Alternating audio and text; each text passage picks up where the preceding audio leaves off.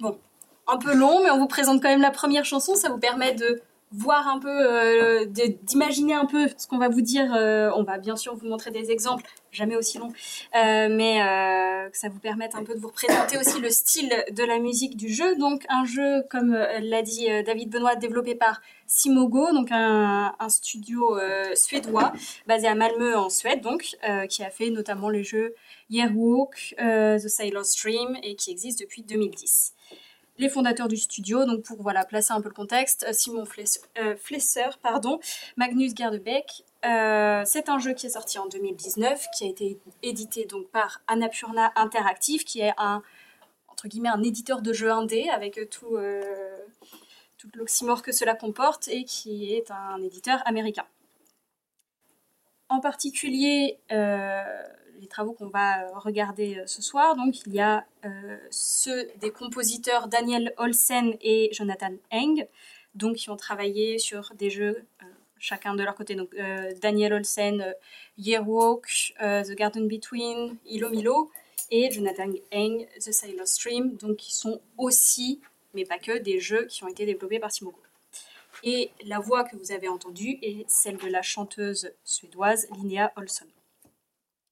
Et au tout début, pour compléter sur, euh, sur ce casting musical, vous avez entendu la voix de la narratrice, qui est celle de Queen Latifah, une rappeuse américaine.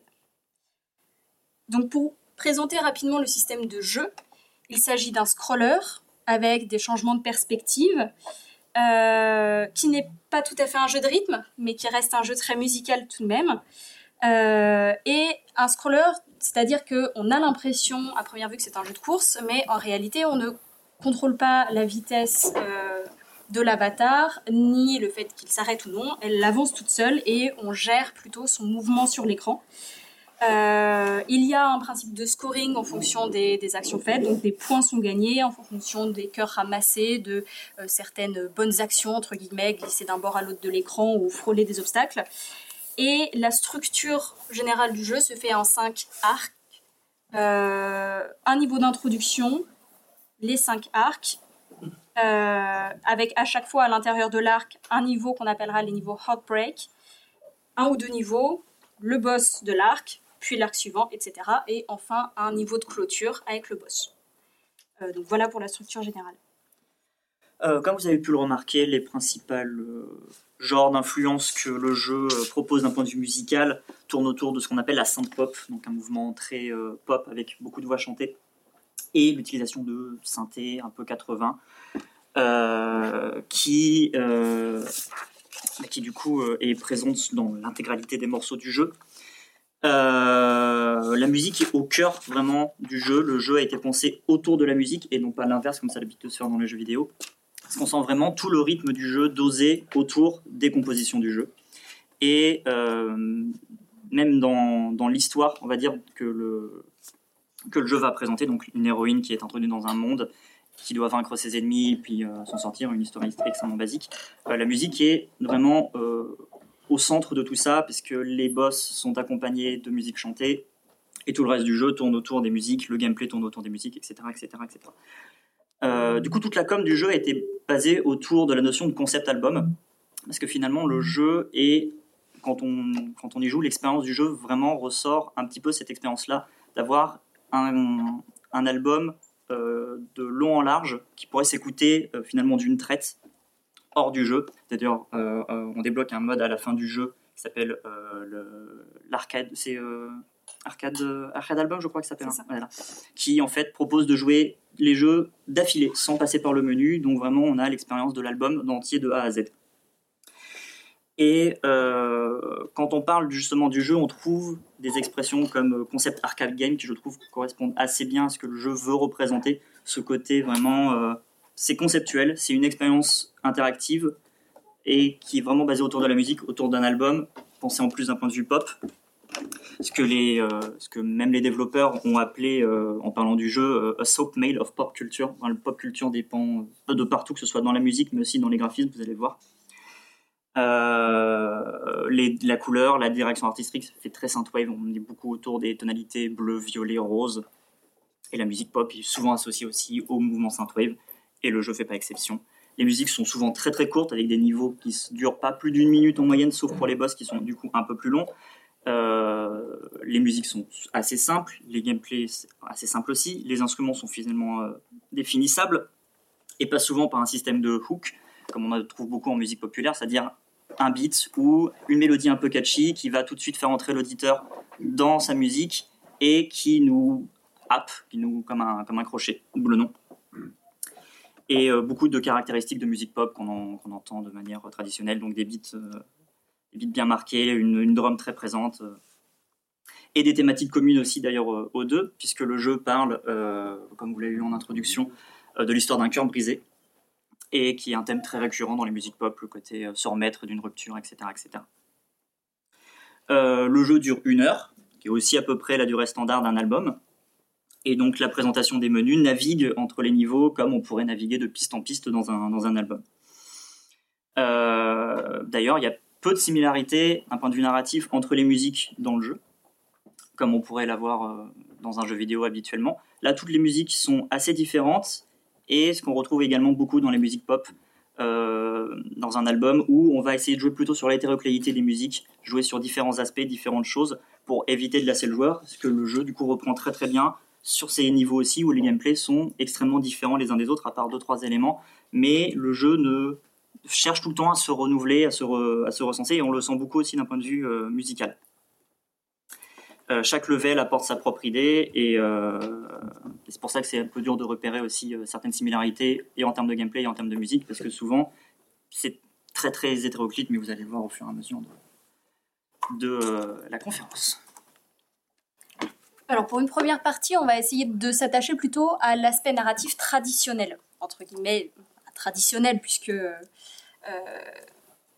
technique classique si on peut dire, donc euh, narration par les mots et euh, par les, euh, motifs musicaux.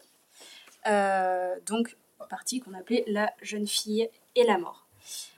Donc déjà, euh, malgré les apparences et malgré l'image qu'on peut se faire d'un jeu vidéo, d'autant plus de type un peu arcade, Sayonara Wild Hearts comporte un grand nombre de textes euh, qui sont déjà les textes d'introduction et de conclusion que vous avez entendus, donc euh, portés par la voix de Queen Latifah, mais de plus euh, également les textes des chansons qu'on entend au moment des, des, passages de boss.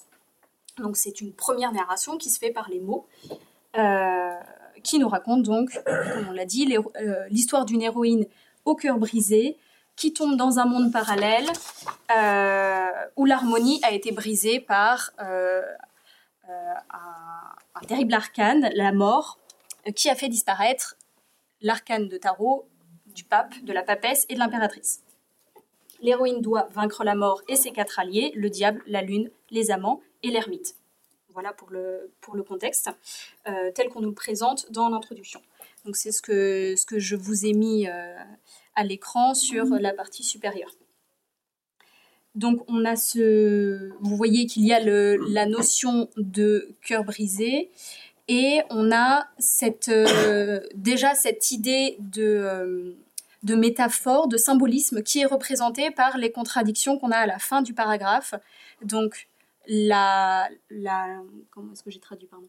Euh, notre épopée commence ce soir et pourtant il y a des siècles juste ici et pourtant à des années-lumière. Donc il y a un, aspect de distorsion de l'espace-temps qui passe aussi par ce passage dans ce, cet autre monde. De, donc l'héroïne tombe dans un autre monde où elle doit sauver l'harmonie. Euh, et donc une, idée d'universalité qu'il y a derrière, euh, euh, ces oppositions. Et donc la chanson de l'écran titre que vous avez entendue tout à l'heure, elle, met en place cette atmosphère particulière, cette atmosphère de la rupture, où on a un tu qui disparaît progressivement euh, de la chanson, euh, qui revient à la fin juste pour dire au revoir. Donc on a l'idée d'un amour, alors qui n'est pas genré, hein, on ne sait pas euh, euh, homme ou femme, donc je, l'appellerai, euh, enfin on l'appellera au fil de la conférence l'amour, voilà, pour, euh, pour simplement représenter ce, qui est en train de, disparaître.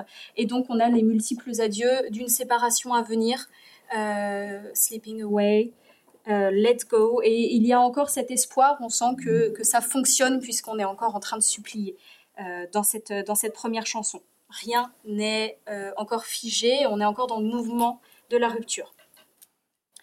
Euh, et donc, comme on le disait, cette histoire va se poursuivre avec chaque combat, puisque chaque combat sera porté, chaque combat final contre euh, un des arcanes maudits sera porté par une chanson. Euh, D'un point de vue musical, comme je l'ai dit en introduction, vu que la majorité du jeu se porte sur euh, des musiques d'aspect très différentes, c'est dur de, de noter des similarités euh, vraiment communes entre les musiques. Il n'y en a qu'une seule qui est vraiment intéressante à noter. C'est donc les niveaux Heartbreak, qui sont les niveaux d'introduction de chaque arc qui se passe dans un tunnel. C'est très, très similaire. Et bien évidemment, la musique va illustrer cette similarité par plusieurs aspects. Déjà, chacune sera introduite par un arpège en do mineur assez reconnaissable qui du coup nous permet de directement nous imprégner de l'univers un petit peu euh, flottant que sont censés interpréter ces niveaux-là. Arpège euh, glissant qui monte, euh, qui du coup remonte bien ce côté, ce côté féerique. Les, ces niveaux-là sont souvent musicalement très très simples, que ce soit harmonique ou rythmiquement, et on y voit une certaine évolution qui serait au moins une représentation de l'évolution du personnage aussi au fil de son aventure.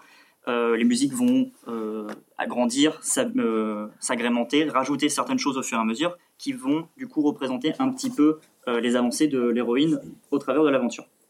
Le premier Heartbreak a un beat très marqué qui reprend du coup la dynamique du battement de cœur qui est évidemment présente partout dans, le jeu. hein. la thématique du cœur est vraiment partout.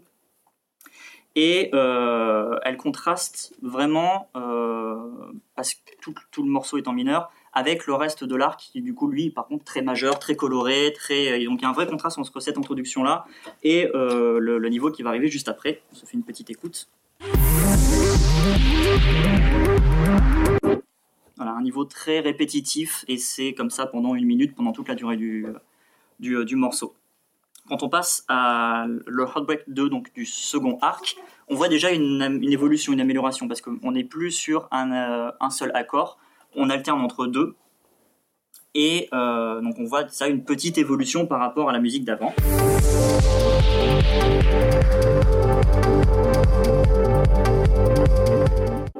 Voilà.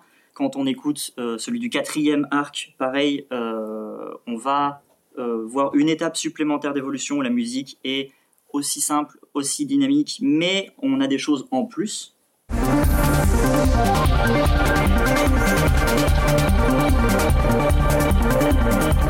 Donc on voit vraiment, vraiment une grosse progression.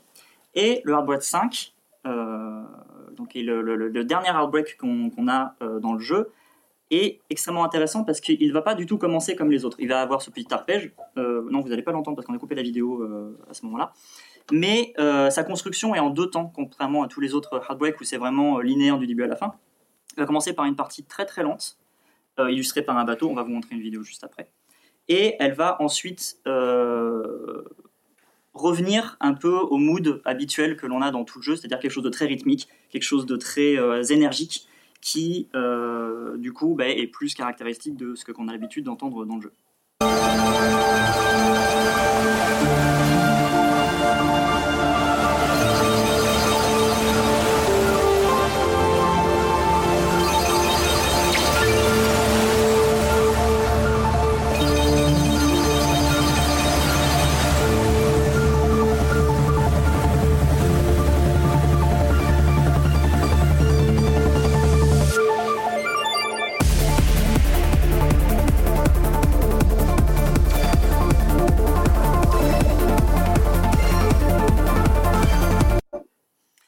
Intéressant de noter que ce niveau-là intervient juste après euh, le, boss du quatrième arc, dont la musique est euh, la plus lente, la plus calme, la plus euh, contrastante, on va dire, du reste de, du jeu.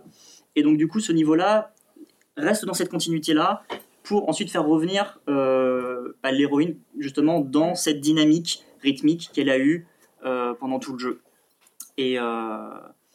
Et euh, c'est en ça que je trouve le niveau hyper intéressant. Et bien évidemment, on développera un petit peu plus tard dans la conférence. Mais en tout cas, c'est à noter que euh, ce niveau-là, euh, il marque vraiment une continuité entre les niveaux là où avant c'était plutôt disparate. C'est à ce moment-là qu'on se rend compte que le jeu musicalement essaye de nous faire dire quelque chose d'autre que tout simplement une suite de morceaux qui n'ont rien à voir les uns avec les autres.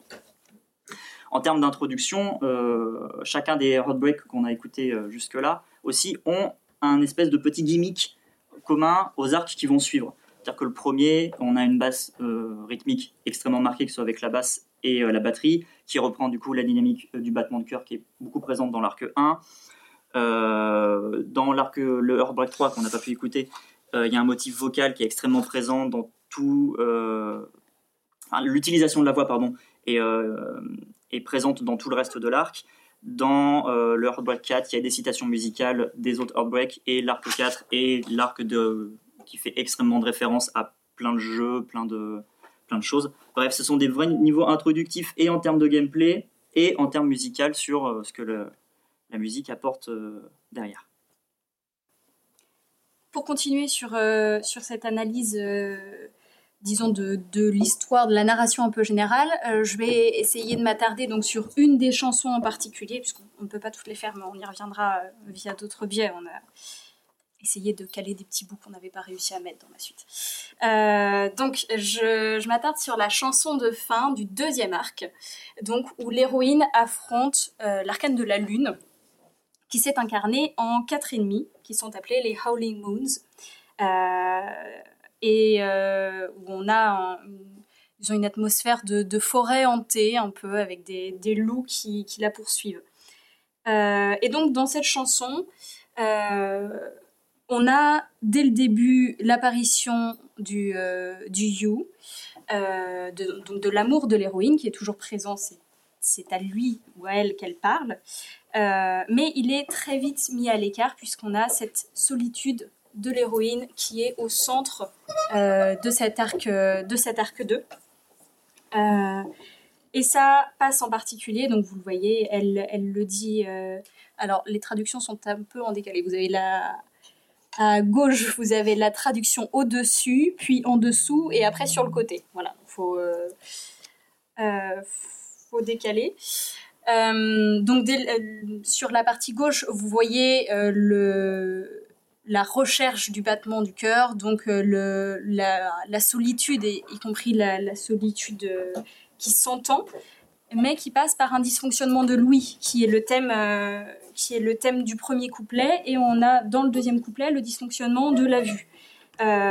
Donc bien sûr avec un écho, je vous ai dit que les ennemis s'appelaient les Howling Moons, et on retrouve ici le hurlement des sirènes, donc the howls, the howl pardon of the sirens. Vous allez supporter mon accent anglais pendant toute la conférence, je suis désolée.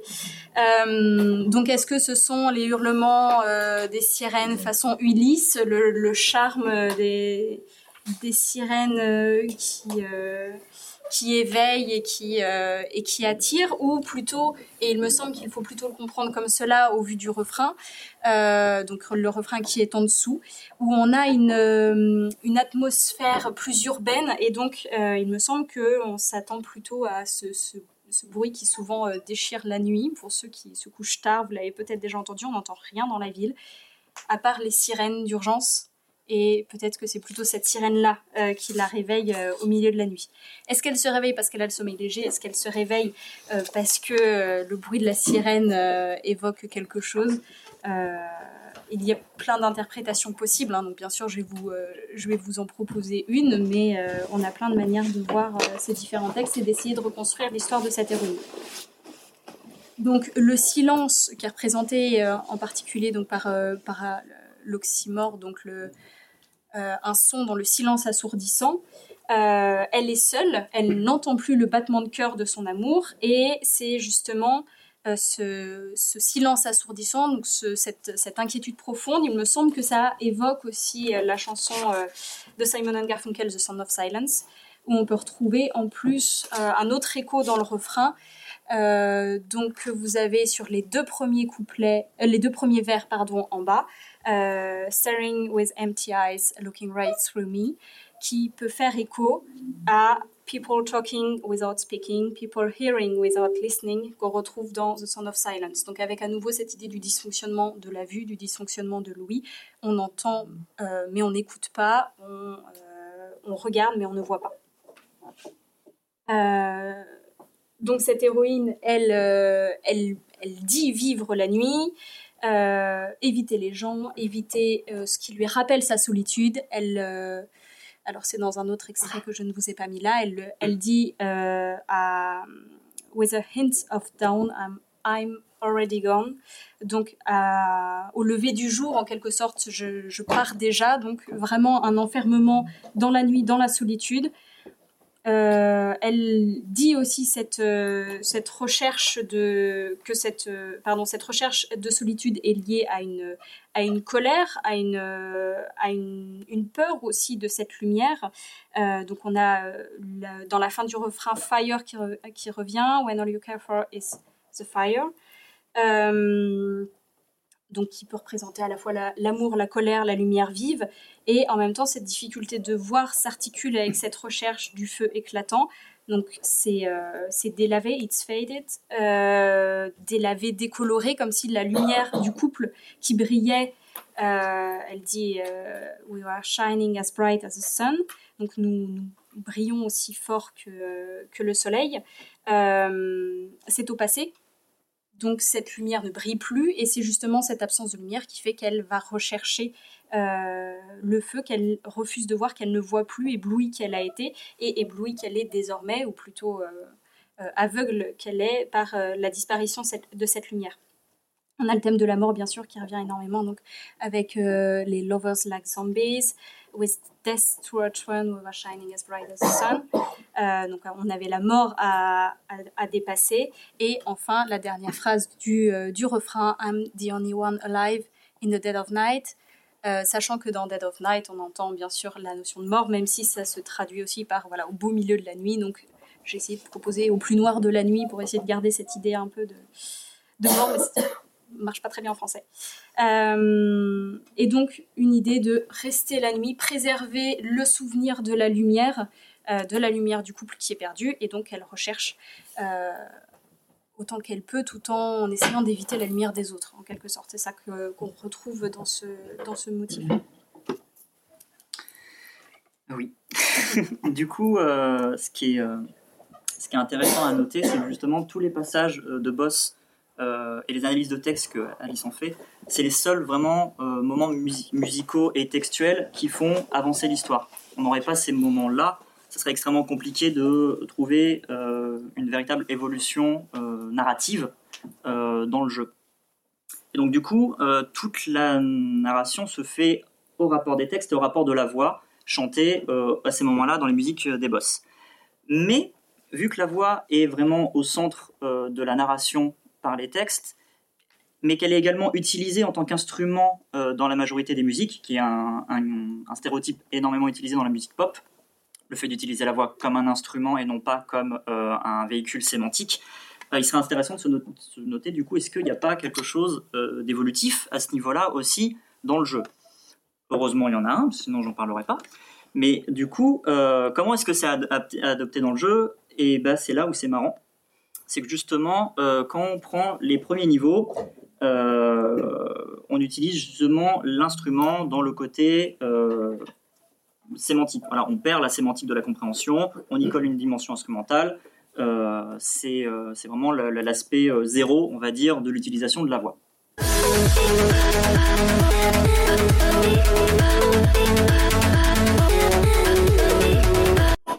Voilà, donc il y a vraiment, c'est la voix, c'est un instrument. On l'utilise pas pour véhiculer du sens, on utilise juste ça pour lui donner une dynamique, euh, quelque chose d'intéressant et puis du coup euh, caractérisé par rapport à la musique pop. Deuxième morceau, c'est la même chose.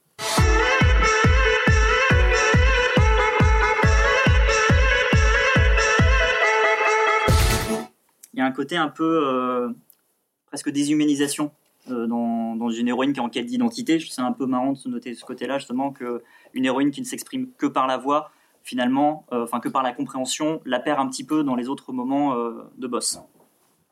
Et euh, plus on va avancer, donc là, les musiques que vous avez entendues, la première vient de l'arc 1, la deuxième vient de l'arc 2, la troisième, vous en doutez, vient de l'arc 3.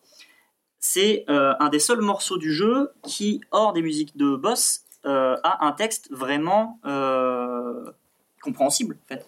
Vraiment, on, comprend, on comprend du texte. Et c'est intéressant de se noter que justement, c'est à ce moment-là que l'héroïne commence doucement, entre guillemets, à récupérer sa voix. On va écouter le, petit extrait. Aussi utilisé comme un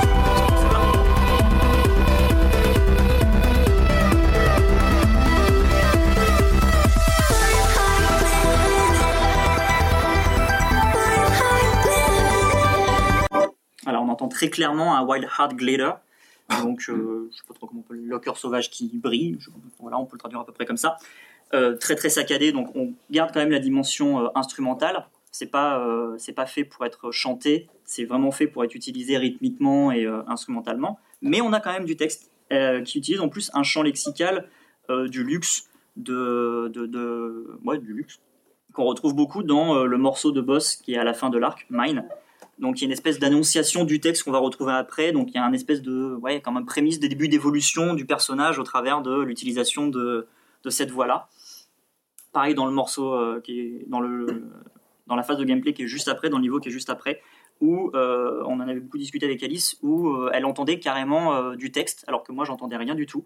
Et voilà, c'est à se demander s'ils n'ont pas fait exprès justement de jouer un petit peu sur cette espèce d'hallucina- d'hallucination auditive et de se demander si voilà s'il n'y avait pas des choses cachées aussi de ce niveau-là, etc., etc. Et ce qui est intéressant de noter, c'est que justement l'arc 4, euh, qui est l'arc narrativement le plus intéressant, on va beaucoup l'aborder euh, après, euh, c'est le seul arc qui n'utilise pas de la voix comme un instrument, elle l'utilise vraiment juste pour le boss, donc pour chanter.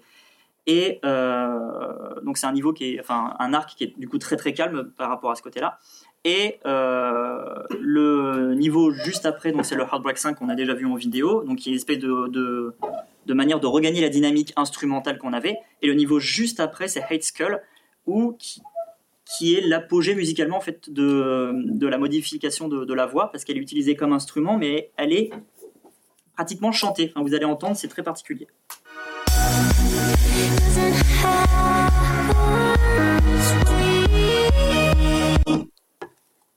Si vous comprenez quelque chose, par contre, faites-nous signe, parce que moi, j'arrive à rien distinguer du tout. Et c'est ça aussi qui est intéressant, c'est le côté, euh, on sent qu'il y a du chant, on a envie de, comprendre quelque chose, mais on garde encore ce côté extrêmement modifié qui est propre à l'instrument. Euh, donc il n'y a pas encore la sémantique, mais on sent l'évolution du personnage. Enfin, on sent qu'il y a quelque chose de presque d'affirmation, de euh, voilà, je récupère ma voix métaphoriquement et pas que, et euh, et du coup, même dans le rôle que le que la voix a, elle a plus juste un rôle d'accompagnement instrumental, mais presque de mélodie chantée comme ce qu'on pouvait entendre dans les musiques de boss. Et à la fin de l'arc 5, de l'arc 5 pardon, euh, dans le morceau Inside, on retrouve les deux utilisations et instrumentale et voix chantée, qui est le seul niveau de boss qui utilise les deux en même temps.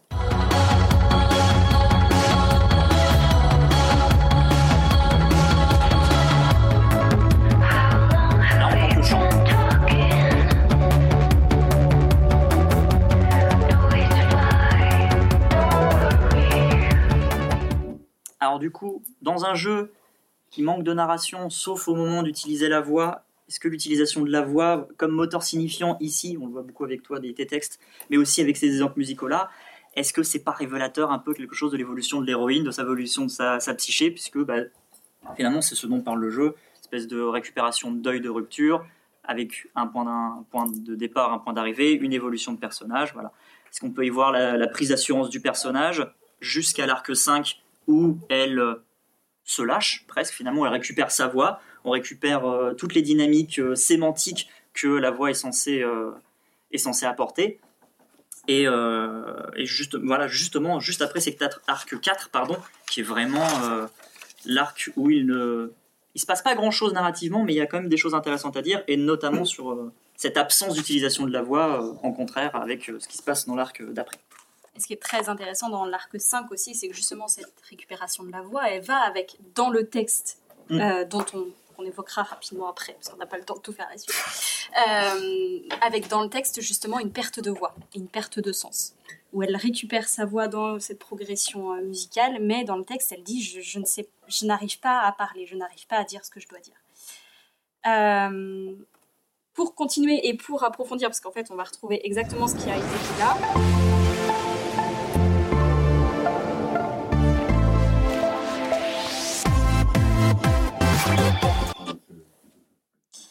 Euh, donc, on. Pardon, voilà. Tu le fais, je le fais.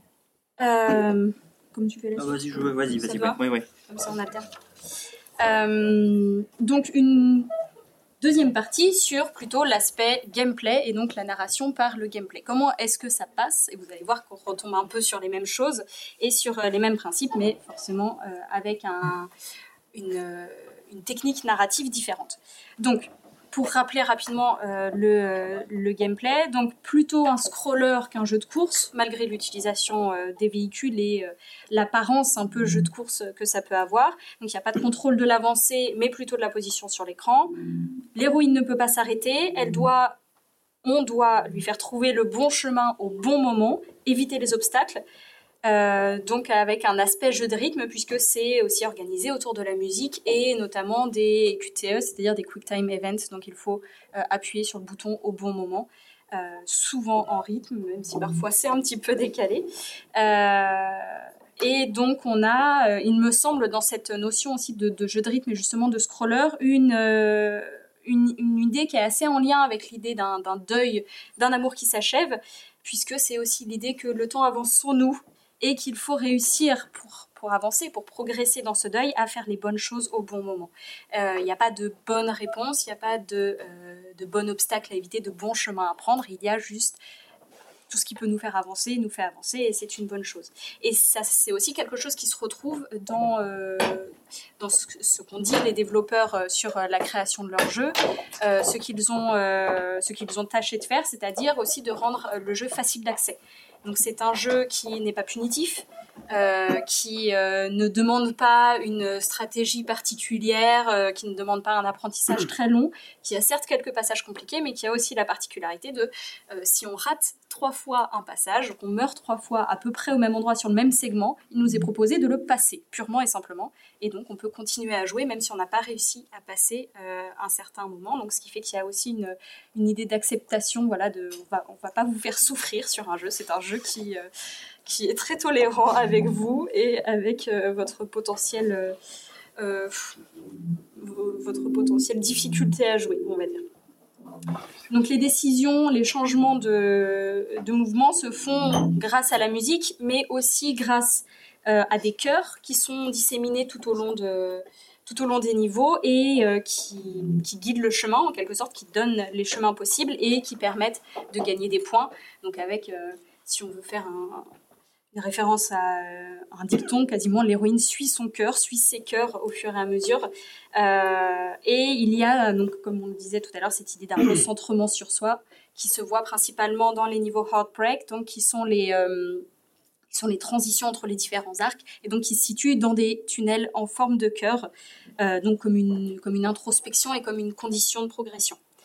Euh, et on retrouve aussi cette idée de progression et de d'avancer avec euh, éventuellement même l'idée que tout s'effondre derrière soi, qu'il faut avancer à tout prix, euh, puisque euh, lors des, des boss, sauf celui du quatrième arc, le décor s'effondre à chaque fois, généralement du fait d'ailleurs euh, des ennemis qui, euh, dans le premier cas, voilà, euh, déchirent le sol avec la moto. Dans le deuxième arc qui est en dessous, c'est la, la forêt qui met en scène des ruines qui s'effondrent au passage de l'héroïne. Tout en vous avez le troisième arc où ce sont les ennemis qui démolissent la route. Et enfin, euh, les, dans le cinquième arc, la ville est complètement flottante et l'héroïne passe régulièrement sur des ponts de bois qui oscillent et qui, euh, qui donnent un effet de, de mouvement lorsqu'on atterrit dessus. Donc voilà, l'idée d'un, d'un monde qui s'effondre euh, à notre passage. Et ce, qui est, ce qui est très pertinent aussi, c'est justement toute cette évolution euh, au sein du level, une espèce de, de chorégraphie. En fait, le jeu est vraiment chorégraphié, puisque comme on n'a pas réellement euh, d'interaction avec, euh, avec le jeu, c'est le jeu qui, qui joue à notre place presque, on déplace juste un petit peu le personnage. Euh, on sent le jeu très chorégraphié dans les certaines étapes et bien évidemment rythmé, vous en doutez, autour de la musique. Et de la musique vraiment au cœur du gameplay, mais pas comme un jeu de rythme. C'est la musique vient rythmer le jeu et pas l'inverse. Du coup, ça rend les phases de jeu très limpides et parce qu'on sait quand jouer et on sait quand ne pas jouer. Par exemple, avec le premier, euh, le premier level, euh, juste après le Hardbike, donc premier level de l'arc 1, euh, vous allez voir. Je fais.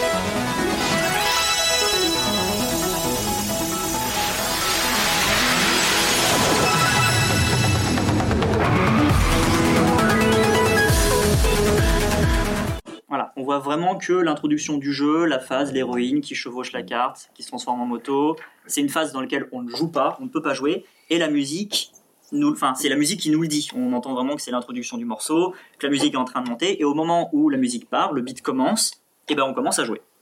Tout le jeu est rythmé de cette manière-là. euh, c'est la musique qui vient vraiment déterminer les différentes phases de jeu. C'est la même chose sur l'exemple juste après, Forest Ghost, qui est un niveau de l'arc 2. On voit vraiment bien que les différentes parties euh, du jeu collent euh, aux différentes parties de la musique.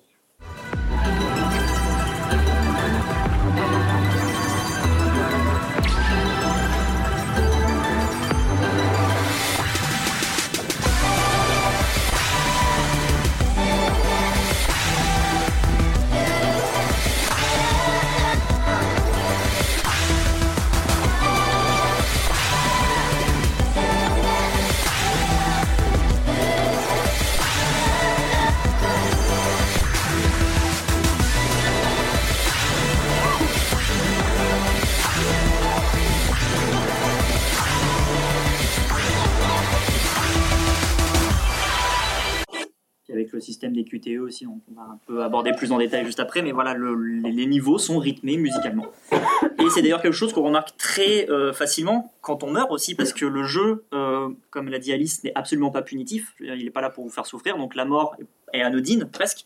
Et euh, on nous fait vraiment revenir quand on meurt au segment d'avant musicalement, pour pas non plus trop rompre la, cohérence musicale. Mais c'est assez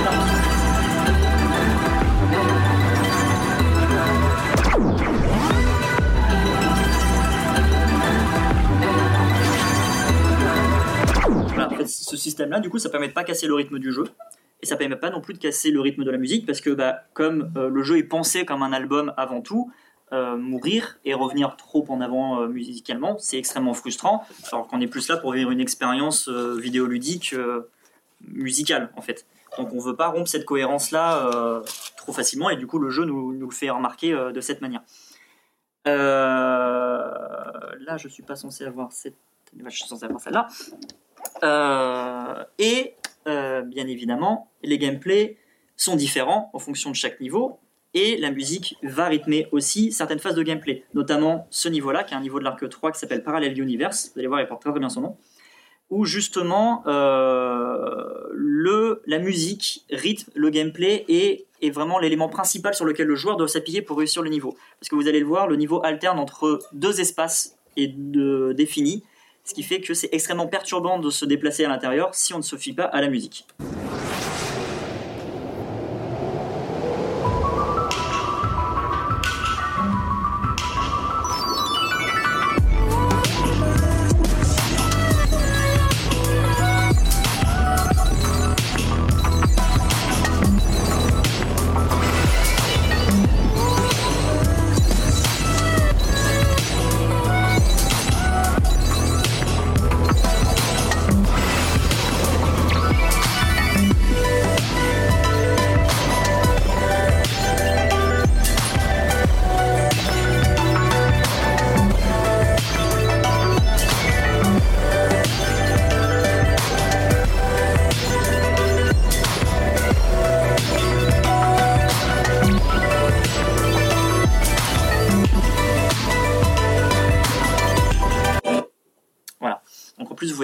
Accélération de gameplay. et euh, musicalement, c'est marqué non pas par une accélération de tempo, mais par une accélération euh, rythmique. Donc on va passer d'abord sur des phases, dans, la, dans premier temps, c'est des blanches, voilà, ça intervient tous les deux temps. Puis après, c'est deux noirs, une blanche, donc ça fait tac, tac, long. Puis quatre noirs. Donc on va accélérer le gameplay et euh, les phases, enfin on va accélérer la musique qui va accélérer le gameplay. Et si on se repère pas à la musique, eh ben on se fait avoir. C'est la première fois que j'ai joué à ce niveau-là, j'ai perdu parce que j'ai pas assez écouté la musique. Je me suis dit bon ben voilà c'est le jeu et j'ai réussi que parce que musicalement je savais qu'à tel moment ça allait changer, etc., etc. Et euh, musicalement, c'est marqué aussi euh, en termes, euh, enfin tout, tout musicalement indique cette évolution et cette euh, augmentation d'un point de vue rythmique, parce qu'on va rajouter des instruments, des nappes à chaque chaque segment. Et donc du coup, chaque étape de gameplay est marqué par un ajout musical. Je un peu rentré dans des détails aussi euh, musicales euh, poussés. Je sais pas si je le garde pour moi, si j'en parle là maintenant quand même. Je vais le faire parce que j'ai envie. Euh, mais en fait, pareil, d'un point de vue harmonique, on est sur une, on est sur une hésitation parce que je sais pas si on est en mi dorien ou en sol lydien. Alors ça, pour l'instant, ça vous dit rien. En gros, c'est des modes musicaux qui ont des couleurs très particulières et qui, euh, qui du coup, euh, le fait que justement soit sur cette hésitation-là, qu'il n'y en ait pas une qui se définisse plus par rapport à l'autre, je trouve que ça représente assez bien aussi l'idée du, du gameplay, euh, l'idée du level, d'alterner entre deux mondes, entre deux univers.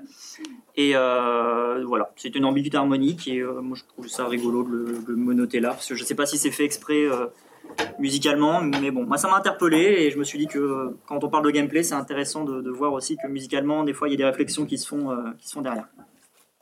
Bref, euh, quand on parle du coup de rythme et de jeu, on pense aussi aux QTE qui sont extrêmement présents dans, tout le jeu. Et où là, vraiment, c'est encore plus marqué rythmiquement que sur le niveau Parallel Universe qu'on vient de voir. Quand on regarde le niveau Fighting Arts, qui est le premier niveau qui introduit les QTE dans le jeu, on se rend compte vraiment que euh, le rythme est marqué pour rendre évident euh, bah, les QTE en fait. Les carrures sont bien définies et ça permet vraiment de savoir à quel moment on va appuyer.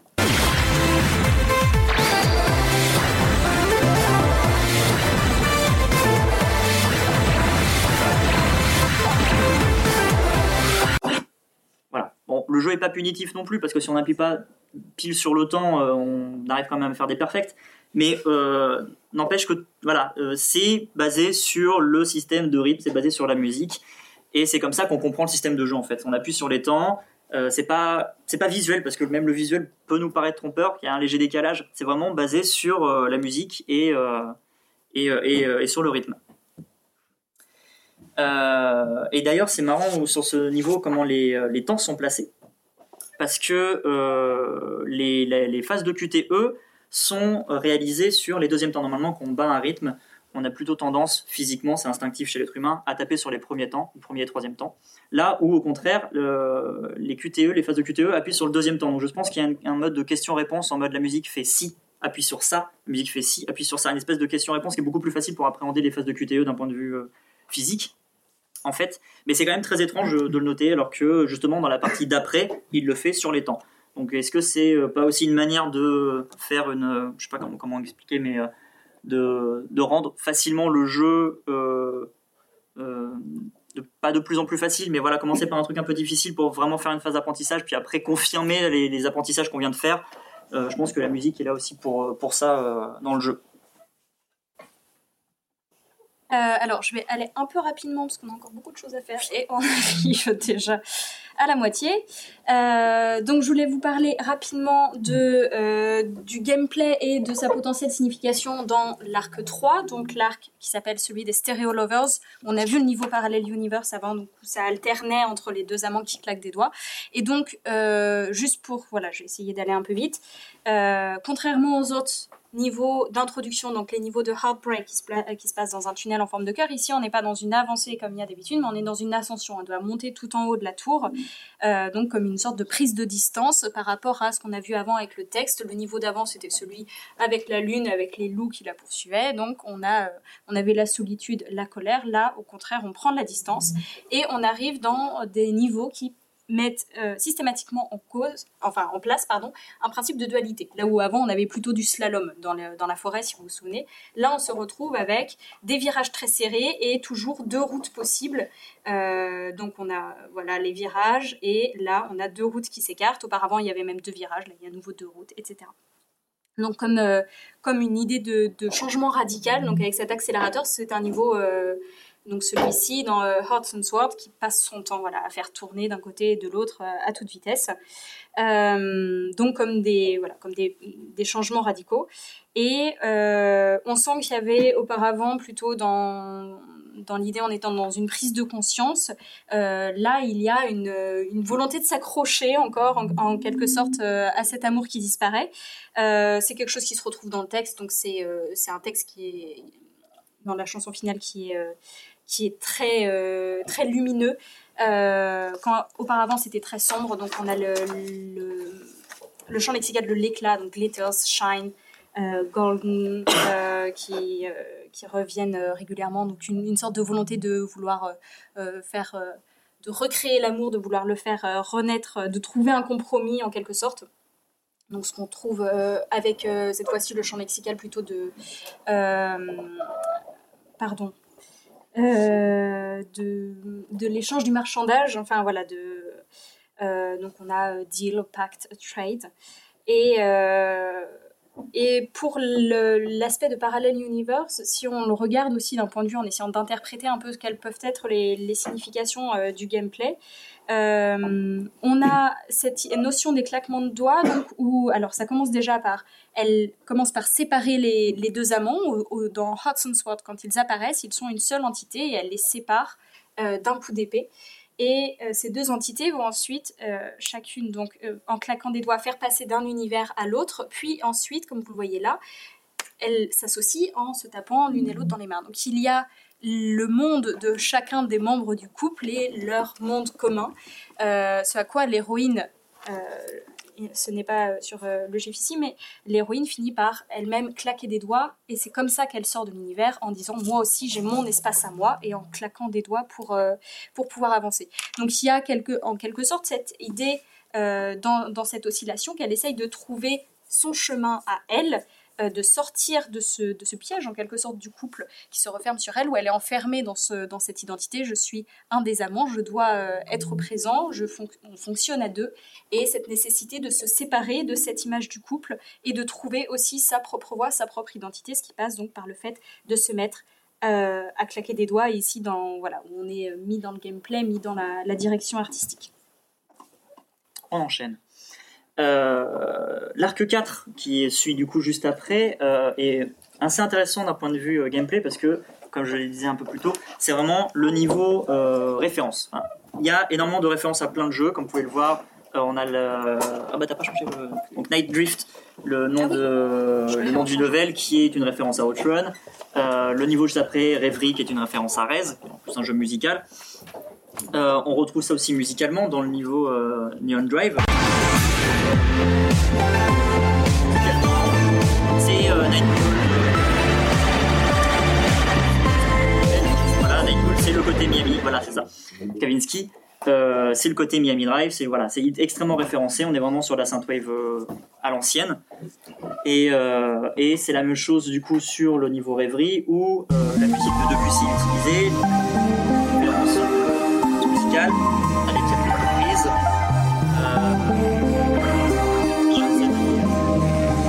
parler.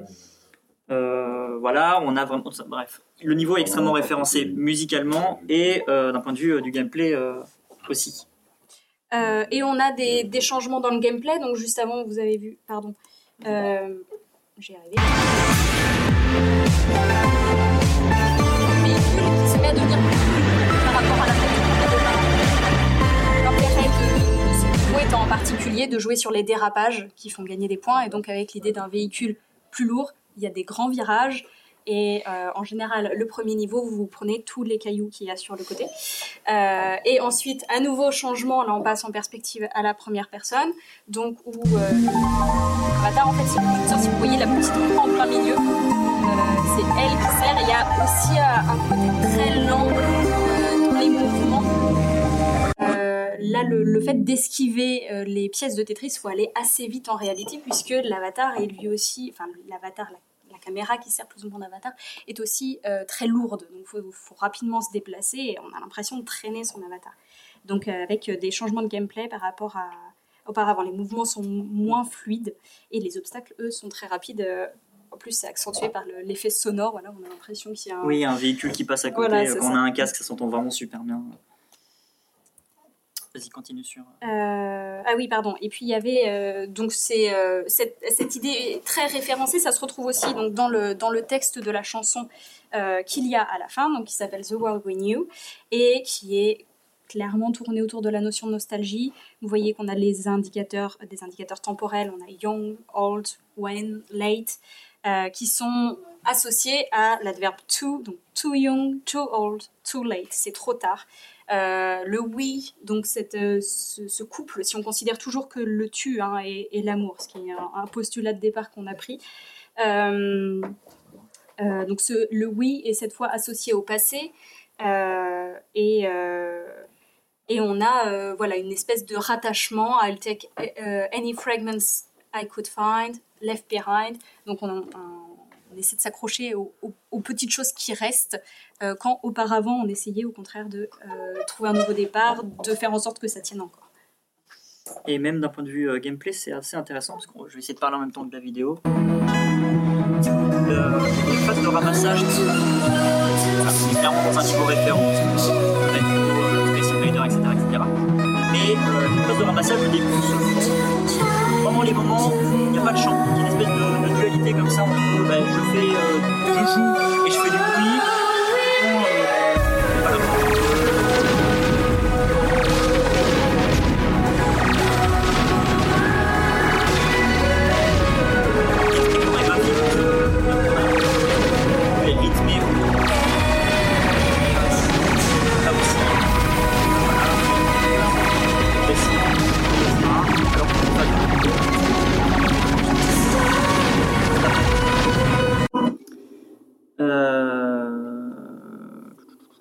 Passer mes deux derniers paragraphes. Est-ce que je fais euh, Eyes of Death ou... Oui, si je Ouais. pense. Euh, même chose du coup sur la musique du boss de fin, qui est euh, du coup là qui permet de raccrocher un peu plus les wagons avec ce que j'ai l'habitude de faire quand je parle de musique et de, et de jeux vidéo, sur justement les stéréotypes qu'on entend euh, habituellement quand on, quand on pense musique de boss. Une petite explication, le dernier level dans lequel on joue est divisé en plusieurs parties. On a vraiment tout un gros arc final au niveau de durer peut-être une dizaine de minutes, euh, avec plusieurs phases. Et euh, celle dont je vais parler, c'est la première, celle vraiment où on affronte le boss. Euh, parce qu'elle utilise du coup des gimmicks de musique de boss qu'on a vraiment l'habitude d'entendre? Je vais vous la faire écouter et après on va en discuter.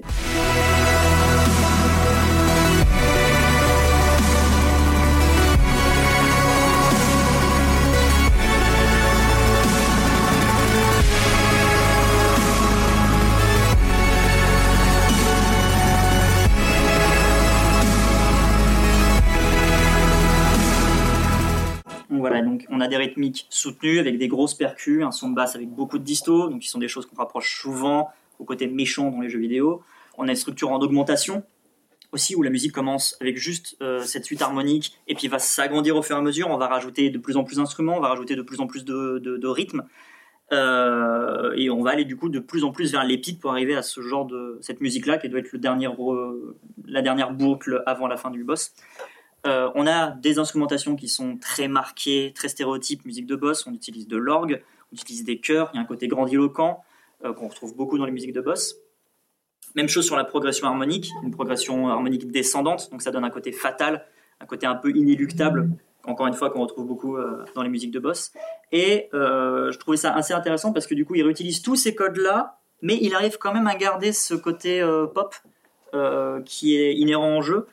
Et, euh, et c'est quand même, enfin, c'est beau. Enfin, il y a vraiment le côté. euh, c'est pas parce que j'ai fait un, jeu avec de la musique pop que je peux pas non plus utiliser des gimmicks que j'ai l'habitude d'utiliser euh, quand, quand il doit faire, je sais pas, des compos pour, pour d'autres choses. Donc, il y a un côté un peu, voilà, dark boss et pop, c'est très cohérent et, ça fonctionne extrêmement bien, du coup, dans ce, dans ce niveau-là. Et euh, oui, justement, voilà, dans un jeu qui s'affranchit euh, beaucoup des codes euh, et des conventions classiques du jeu, notamment musicales, parce que la pop en jeu, j'en ai, j'ai pas trop l'habitude d'en entendre. Bah, le fait de réutiliser à ce moment-là, qui plus est, donc la musique de boss finale, qui est souvent le moment le plus important dans un, enfin, c'est la conclusion du jeu, c'est ce vers quoi on, tend habituellement quand on joue à un jeu malgré tout. Là, voilà, d'habitude, là où la musique illustre le jeu, là c'est vraiment, il y a un peu, un peu l'inverse, le jeu illustré musicalement et, euh, et le passage du coup reprend, comme il reprend des codes euh, des musiques de jeux de boss, ah, je trouvais ça intéressant de le, de, le- noter, euh, de le noter à ce moment-là.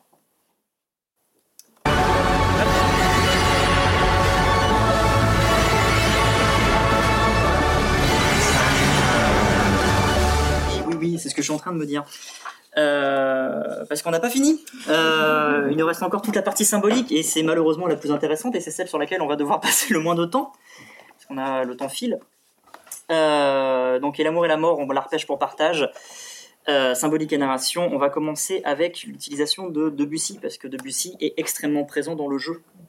Donc euh, petit rappel, hein, Debussy, compositeur du début du XXe siècle, connu pour ses musiques modales, sans tonalité, souvent associées au mouvement symboliste et abstrait, qui du coup colle extrêmement bien avec le jeu parce que le, voilà, le jeu, comme il nous invite à penser continuellement à un sous-texte, il y a vraiment un côté très abstrait, très symbolique qui transpire le jeu et Debussy euh, intervient vraiment à ces moments-là et ça a vraiment du sens. Donc dans le jeu, on a trois morceaux de Debussy. On a le clair de lune que je pense tout le monde connaît, qui est certainement le morceau le plus connu de Debussy. Quand on dit Debussy, on pense au clair de lune, euh, qui illustre les niveaux passerelles dans lesquels l'héroïne passe. Donc au début et à la fin, c'est vraiment la première musique qu'on entend narrativement quand l'héroïne rentre dans ce monde, qu'on qu'on la sort de ce quotidien pour la rentrer dans ce monde-là, et quand elle va en sortir aussi à la fin du jeu. Euh, je pense que je crois que j'ai mis la musique à ce moment-là.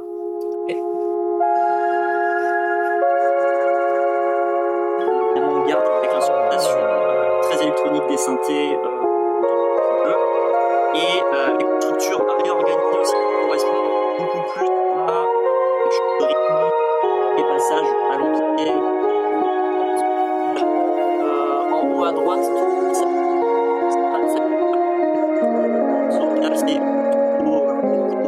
Je pense que le compositeur il s'est dit je veux vraiment recentrer musicalement quelque chose de plus, euh, de plus rythmé. Euh, le deuxième morceau qui est utilisé, donc c'est Rêverie qu'on retrouve dans l'arc 4, ce qui euh, marche assez bien aussi avec le gameplay euh, qu'on a vu. Pour le côté beaucoup plus abstrait, on est vraiment d'un point de vue du gameplay, on réutilise les formes de Tetris. C'est une référence à, à Rez aussi, qui est un jeu qui lui-même s'est inspiré des travaux Kandinsky, donc niveau abstraction, on est vraiment sur un niveau voilà. Et musicalement, pareil, la musique est vraiment utilisée pour illustrer cette abstraction à ce moment-là. Et enfin, la dernière, euh, le dernier morceau qui est intéressant de, noter, c'est qu'on l'entend pas vraiment dans le jeu, puisque c'est la musique qui est utilisée pendant l'écran de pause, qui est donc l'arabesque numéro 1 de Debussy, juste là. Et c'est euh, ce morceau-là qui m'a fait euh, réfléchir en fait à toute la symbolique que pouvait avoir Debussy, autre le côté abstrait et, symbolique que peut avoir euh, Debussy dans tout son contexte musical. C'est la manière dont il est utilisé dans le jeu qui m'a interpellé, parce que euh, l'héroïne commence euh, dans son monde et est introduit dans le monde du jeu. Donc elle passe d'un monde à un autre avec Debussy. Dans le niveau rêverie, vous n'avez pas vu l'introduction, mais en introduction, en fait, elle affronte un ennemi qui porte un casque virtuel et l'ennemi le- la transforme en cartouche qui l'intègre dans son casque. Donc elle passe encore dans un niveau euh, supplémentaire, on va dire dans un monde, dans, dans les phases d'un monde dans un monde. Et encore une fois accompagné d'un Debussy. Et le fait d'utiliser également la musique de Debussy dans la musique, dans l'écran de pause, pardon, c'est plus nous en tant que joueurs où on nous fait sortir du monde du jeu. Il y a vraiment quelque chose. La, musique de Debussy est utilisée comme un pont, euh, comme un pont musical euh, au travers des différents mondes. C'est, je relis mes notes, mais je crois que c'est à peu près tout ce que je voulais dire. Voilà, c'est vraiment le côté symboliquement. Debussy est là pour euh, nous faire rentrer dans un monde et nous faire euh, interroger aussi sur les questions de, de sous-texte, vu que la musique de, de Debussy est extrêmement symbolique enfin, dans sa manière de, conception, et que le jeu nous invite continuellement à réfléchir à un sous-texte, à réfléchir quelque chose que, que, le, jeu ne nous le dit pas, mais il nous fait clairement comprendre qu'il se passe quelque chose. Le fait que les musiques, euh, à ces moments-là, clés un peu du jeu et de l'histoire, soient du Debussy, c'est pas anodin. Euh, du coup, oui, dans, le, dans Rêverie, dans le monde euh, juste après, quand on a vu, avec ce que tu disais aussi par, avant par rapport à la, à la partie sur le gameplay, où elle n'existe plus, on est vraiment en, FPS, donc on ne la voit même plus, donc elle est vraiment, elle est, voilà, elle n'existe plus. Euh, plus l'utilisation de euh, justement la musique de Debussy à ce moment-là, ça nous, voilà, ça pousse à chercher ailleurs, à la réflexion, et ça fait énormément penser cette espèce de retranchement sur soi, cette espèce de déshumanisation totale, absence de la voix aussi, comme on a vu, il y a vraiment un côté déshumanisant, euh, déshumanisant, pardon. Ça fait penser à la dépression. Que, euh, que du coup, le, je crois, la musique, enfin le texte de The World We Knew aborde. euh, C'est c'est autour de l'idée de nostalgie principalement. Donc on Ouais. a aussi voilà, ce, cette, cette notion d'un d'un- d'un paradis perdu, en quelque sorte, euh, que, que l'héroïne espère préserver. En tout cas, c'est de, Ouais, voilà. ça que tourne la chanson. Et, euh, et musicalement, ce morceau-là est aussi extrêmement intéressant. Donc, ce que je disais, c'est le, morceau le plus lent du jeu, le plus déprimant. Il extrêmement déchirant. On va écouter le dernier refrain, euh, qui a en plus un arrangement qui fait que c'est vraiment. euh, ça prend au cœur, physiquement. Et euh, comme c'est très différent de, du reste du jeu, c'est interpellant de se dire euh, Ah, on a eu l'habitude pendant tout le long du jeu d'avoir des musiques extrêmement dynamiques, extrêmement rythmées, extrêmement joyeuses, notamment l'arc 1 où c'est vraiment ça saute partout, on a envie de voilà. D'avoir ce morceau-là à ce moment-là avec la symbolique euh, de la déshumanisation de l'héroïne, avec euh, ce côté déchirant, avec le texte qui vient souligner tout ça, on est vraiment en train de se demander si finalement le jeu n'est pas une métaphore des cinq étapes du deuil et qu'on arrive à l'étape de la dépression où c'est vraiment, euh, c'est vraiment prenant. On va se faire un petit interlude musical.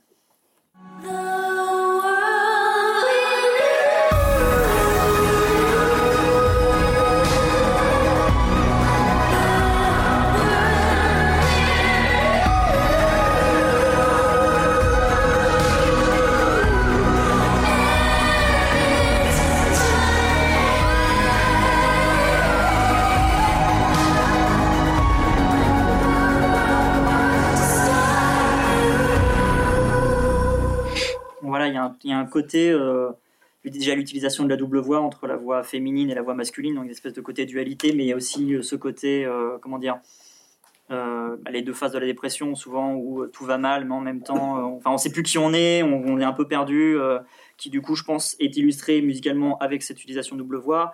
Le, It's Too Late euh, du refrain qui est appuyé avec un accord mineur qu'on n'avait pas du tout avant dans le morceau, donc qui vient vraiment renforcer cette idée-là. Il y a pas mal d'éléments musicaux qui viennent réappuyer bah, la, nostalgie et donc du coup la dépression qui en découle euh, à ce moment-là. Euh, pareil, on a juste avant, on a un petit pont qui euh, qu'on va écouter maintenant.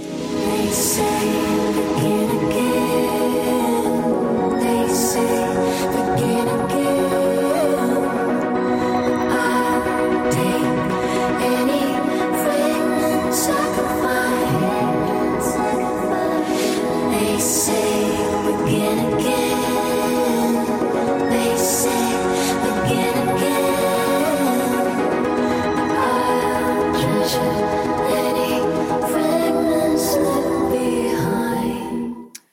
normalement c'était le moment de la conférence où tu es censé avoir mon petit piano et vous jouez des trucs, ça aurait été plus facile pour illustrer problème technique. Bref, Euh, dans ce passage-là, en fait, euh, le texte fait référence à Begin Again, un Say Begin Again, qui est du coup le, nom du morceau du premier boss du jeu. Donc il y a vraiment un côté nostalgique, même dans le jeu où on fait référence au premier boss.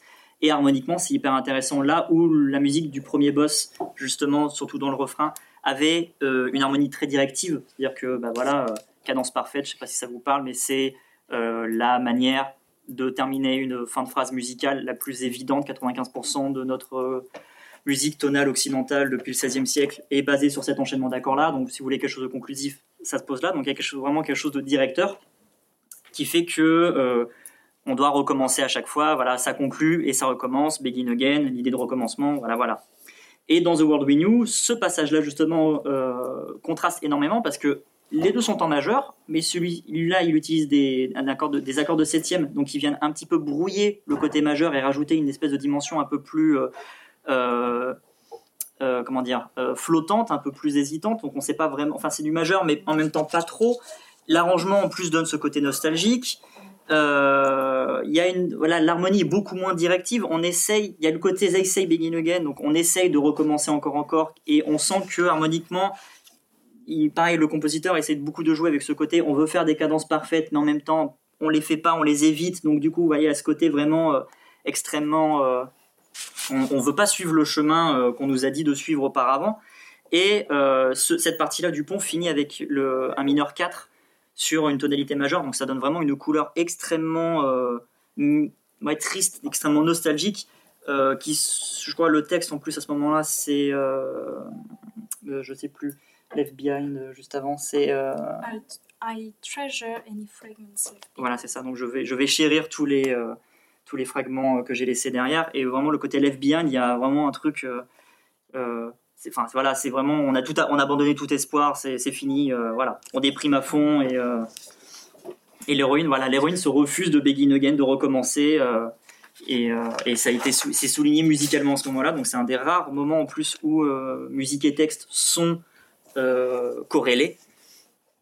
Et, euh, euh, et voilà.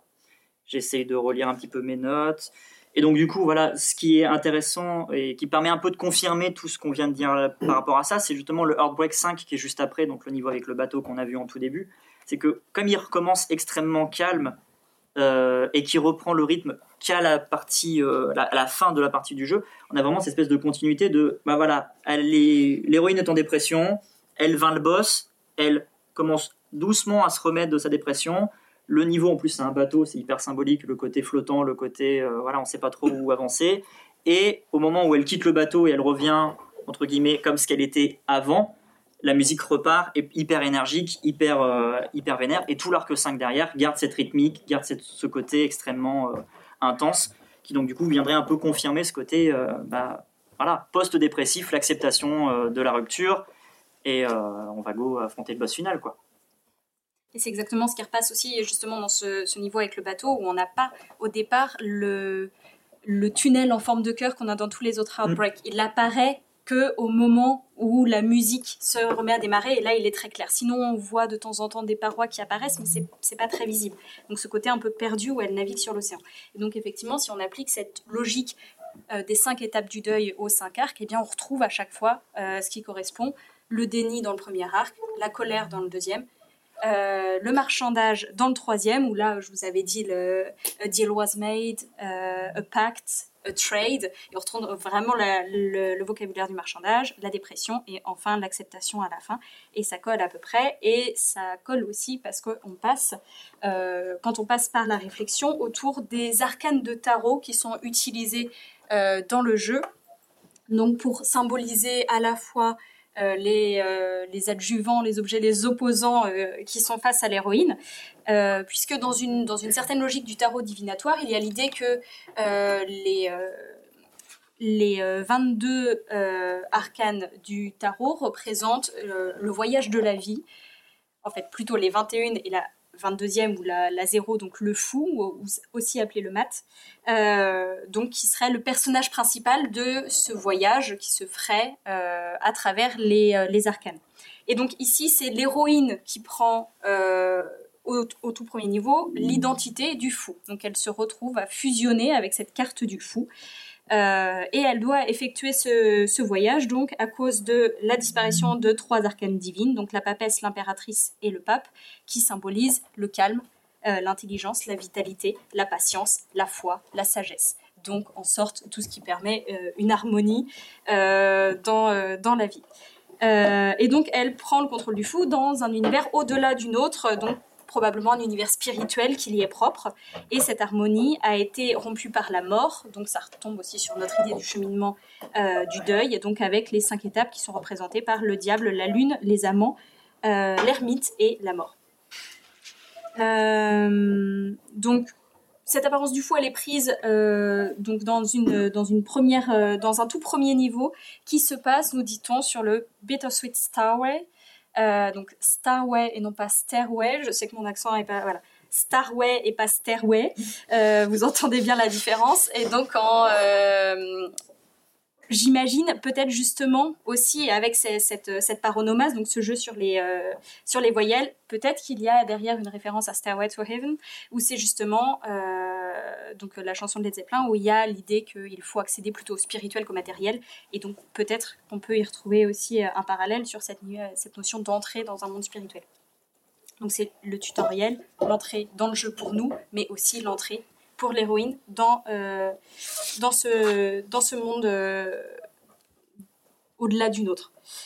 Euh, la première arcane qui, qui apparaît, c'est la roue de la fortune, qui devient une moto. Alors la roue de la fortune, elle symbolise généralement le hasard, la surprise, les événements inattendus, le choc de la réalisation, de la fin de l'amour, de la rupture à venir, qui va obliger le voyage. Donc c'est ce premier événement qui la, qui la ferait avancer en quelque sorte, qui l'obligerait à avancer, et donc qui s'incarnerait en véhicule. Euh, et à la fin de ce niveau, donc euh, qui est Doki Doki Rush, donc avec l'idée du cœur qui, bat à tout rompre, Doki Doki, euh, l'arcane du diable devient euh, s'incarne en trois jeunes femmes, donc les Dancing Devils, qui attaquent l'héroïne. Donc on a des, chorégraphies euh, façon un peu West Side Story avec des références aux années 50 euh, dans leurs costumes en particulier, et elles ont euh, une attitude très moqueuse à l'égard de l'héroïne. Euh, ce qui colle assez bien à la signification du diable, autour de l'idée du charme, de la flatterie, de la tromperie. Et donc ça correspondrait à la première étape du deuil, le déni, puisque l'héroïne se ment à elle-même dans l'idée de la tromperie, et le charme également qu'exerce encore sur elle euh, son, son amour euh, en train de se finir. Et c'est quelque chose qui se retrouve aussi dans le texte de la chanson finale, donc Begin Again, où on a des tentatives d'autopersuasion avec beaucoup de répétitions. It's the last time qui est répété trois fois, Begin Again qui est répété quatre fois en fin de refrain, I have tried to forget, j'ai essayé d'oublier, c'est une litote, j'ai essayé mais j'ai pas réussi. Euh, et d'ailleurs, quand on regarde les premières versions du texte, qu'on a dans euh, Fading Memories. Donc c'est un album qui a été fait avec les, démos euh, des chansons et les, euh, les, les chansons qui n'ont pas été utilisées. Ce n'était pas I have tried to forget, mais I cannot forget. Donc vraiment l'idée que c'est on n'est même pas en train d'essayer d'avancer. Donc voilà, le déni, elle, elle dit As you hold me so close, alors que tu, me tiens contre toi, je sais que c'est la dernière fois, mais on, est dans une opposition encore. Je sais que c'est la dernière fois, mais je, mais quand même, je, continue encore. On va encore voir ce qui va venir derrière. Je me sens étrangement bien, oui, étrangement bien, mais là quand même, je voudrais encore que ça dure. Et on sent que voilà, c'est pas complètement fini. On essaye encore de le maintenir, donc comme si peut-être ça n'allait pas complètement finir. Euh, donc c'est avec cette idée de, contradiction euh, qui, euh, qui est autour de la notion de déni. Et euh, si on reprend à la toute fin euh, de, euh, du jeu, donc là avec non plus le, le diable, mais, mais la mort, qui est donc le, boss final en deux étapes. Une première étape où c'est un boss comme les autres, où y a, on, on vainc l'arcane, et après cette, cette arcane de la mort rassemble en quelque sorte toutes ses forces, récupère toutes les cartes et devient le boss final dont on a parlé tout à l'heure. Donc, euh, la mort, euh, sur les, cartes de tarot, c'est l'idée de l'évolution, de la transformation, de la fin de quelque chose. Et avec euh, ce, premier niveau, donc où il y a le bateau, avec l'arcane des étoiles, donc qui s'inca- s'incarne en, bateau, on a l'idée autour des étoiles, donc c'est paix, espoir, rêve, donc avec la fin du voyage qui s'annonce en quelque sorte. Euh, dans, la, dans la suite de, de cet arc-là, on retrouve les dangers qu'on avait précédemment dans les niveaux, la perte de repères, donc ici dans Transonic Gravity, où les niveaux euh, retournent à chaque fois que vous prenez ce- ces portails, euh, avec les multiples ennemis qui arrivent de partout dans Hate Skulls, et aussi des changements de perspective. Euh, donc là, vous voyez qu'elle se met à flotter dans tous les sens avec les ennemis qui arrivent de partout. Bon, il y a des bonus aussi dans le lot, hein, il n'y a pas que des ennemis. Euh, et enfin, les pièges euh, qui apparaissent un peu partout dans l'environnement. Mais vous voyez que euh, l'héroïne est plus combative qu'auparavant. Là où elle évitait, dans beaucoup d'autres niveaux, on pouvait toujours trouver un chemin de traverse. Là, on se retrouve à devoir être plus stratégique, à euh, trouver le bon passage, à, euh, à affronter les ennemis qui apparaissent. Dans, dans Raid Skull, par exemple, alors c'est ces crânes volants qui apparaissent. Si on en loupe ne serait-ce qu'un, ils nous attaquent, ils nous tuent. Alors qu'auparavant, on avait des loups qui attaquaient aussi, on pouvait simplement les esquiver. On avait un tir qui permettait de se protéger en quelque sorte, mais il n'y avait pas nécessité de tous euh, euh, alors que c'est le, cas avec ces, euh, avec crânes volants. Euh, donc, elle, elle combat la mort, elle, elle la boxe en fait, tout simplement, à un moment. Euh, elle gagne un arc contre, contre les crânes que la, la mort invoque. La mort les invoque avec l'arcane du pendu, donc qui signifie le repentir, l'expiation, le sacrifice. Et en échange, l'héroïne répond avec la carte de la tempérance, donc l'harmonie et la guérison qui vient contrecarrer cette idée de sacrifice. Donc non, c'est bon, je suis en harmonie avec moi-même, euh, je, me, pardonne, je progresse, voilà, je guéris. Et euh, cette idée de, sacrifice qu'il y a à faire, de repentir, je, passe outre. On est bien dans, l'étape justement finale où on est dans l'acceptation. Et le dernier obstacle que... euh, la dernière carte qu'affiche la mort, c'est le soleil qui vient faire un dernier obstacle. Donc l'héroïne détruit à nouveau avec euh, l'arc euh, tempérance. Et en quelque sorte, ce soleil, il marque déjà la fin, il marque déjà que la mort a perdu, puisqu'il symbolise, lui, le bonheur, l'amitié et surtout la sincérité. Et cette sincérité, elle est à mettre en relation avec le texte de la chanson, donc Inside, euh, qui est sur l'idée que la fin de l'amour doit se dire. On est dans un couple en, en communication avec beaucoup de déictiques qui sont non explicités, donc euh, how long, anything, that place, all the time. Donc beaucoup de, de références qui nous faut comprendre que eux se comprennent entre eux, mais que nous on est à l'extérieur. On ne comprend pas ce, ce qu'il se dit. Qu'est-ce que c'est que that place? À quel, quel endroit est-ce qu'ils vont? Combien de temps est-ce qu'on parle, etc. Donc ça, ça marque simplement la complicité entre le I et le you. Et ce refrain marque la rupture justement euh, dans cette, euh, dans cette proximité, puisque on est sur un aveu à faire, quelque chose de difficile à exprimer. Euh, donc, pardon, c'est le, c'est tout en haut. Les mots justes ne viennent jamais. Ça sort à chaque fois. quand je le dis, ça devient silly euh, stupidio. Et tout ce que j'ai besoin de dire, toutes ces belles paroles, restent à l'intérieur. Donc, on parlait tout à l'heure du fait qu'elle récupérait sa voix dans ces niveaux-là, et c'est aussi là où elle se rend compte qu'elle n'arrive pas à l'utiliser pour dire ce qui est vraiment important, à savoir aussi reconnaître justement euh, cette, euh, cette fin du voyage, cette rupture qui, qui doit advenir. Donc une, sorte de, continuité entre paroles et pensées qui est rompue et qui tourne principalement euh, autour des... Enfin, qui se voit vraiment de manière très nette dans les aposiopèses qui sont à la fin euh, dans le pont. Euh, c'est un peu décalé. Donc... Penses-tu, attends une seconde, je crois que non, c'est pas ça. Est-ce que tu non, je j'arrive juste pas à trouver des mots, on laisse tomber.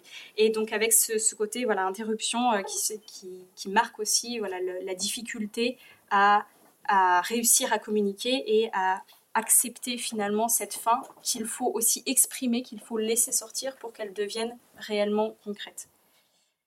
Et euh, il nous reste deux minutes pour conclure. Eh ben, allons-y.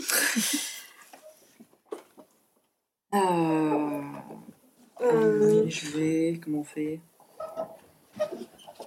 Rapidement, euh. Très rapidement, le- et ben euh, après du coup euh, cette cette introspection et ce côté acceptation face à la mort, le jeu enchaîne avec donc l'affrontement du boss final dont on a déjà parlé et au fil du, du niveau, on défait du coup euh, cet ennemi-là qui, je crois, se redivise après euh, en arcanes.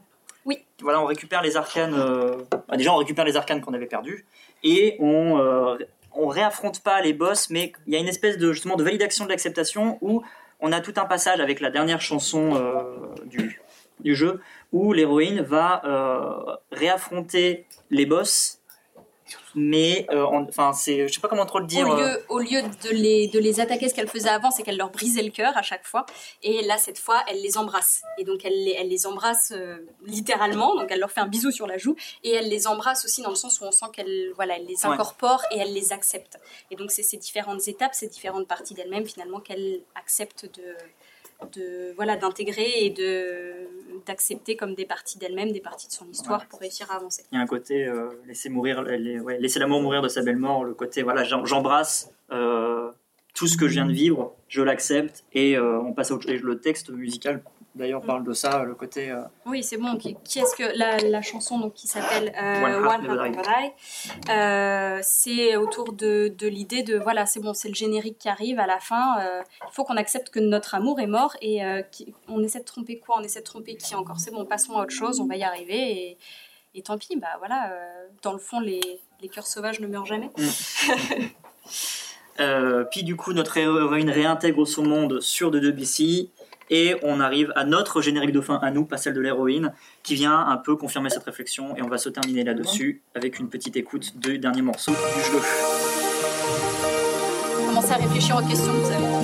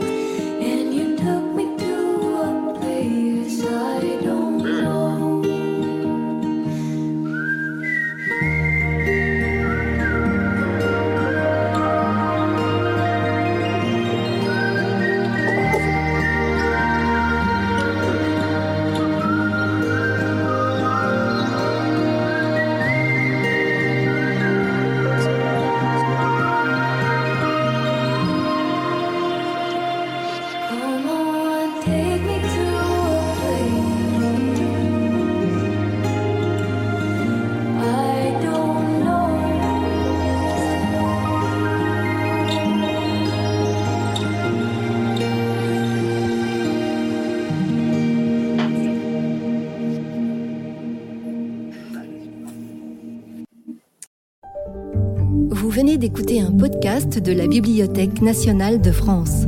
Retrouvez les conférences, rencontres et créations de la BNF sur toutes les plateformes de podcast ainsi que sur le site bnf.fr.